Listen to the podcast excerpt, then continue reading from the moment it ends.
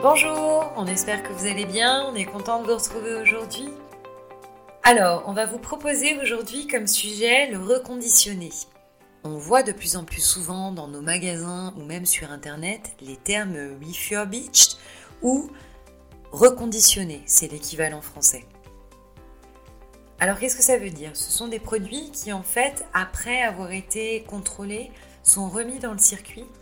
Et euh, c'est franchement une option intéressante à considérer si vous envisagez de renouveler votre matériel prochainement, notamment pour les téléphones. Citons à titre d'exemple le cas du téléphone mobile.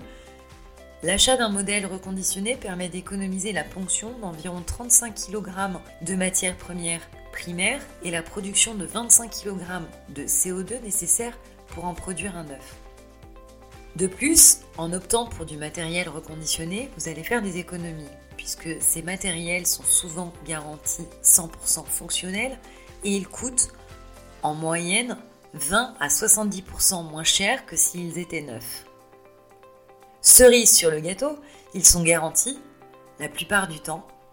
Si on prend l'exemple du smartphone, toujours 24 mois en règle générale, c'est quand même une belle garantie non négligeable sur un produit qui peut déjà avoir vécu une première vie. Alors certes, cette tendance est récente, mais les consommateurs l'ont déjà adoptée. Les smartphones reconditionnés, par exemple, représentent déjà 10 à 15% des ventes de smartphones. C'est pas mal, non, comme moyen de consommer plus responsable et durable. Alors pensez-y, refurbished ou reconditionné, pour vos prochains achats d'équipements matériels, envisagez aussi cette option on vous souhaite une très belle journée et on vous dit à demain.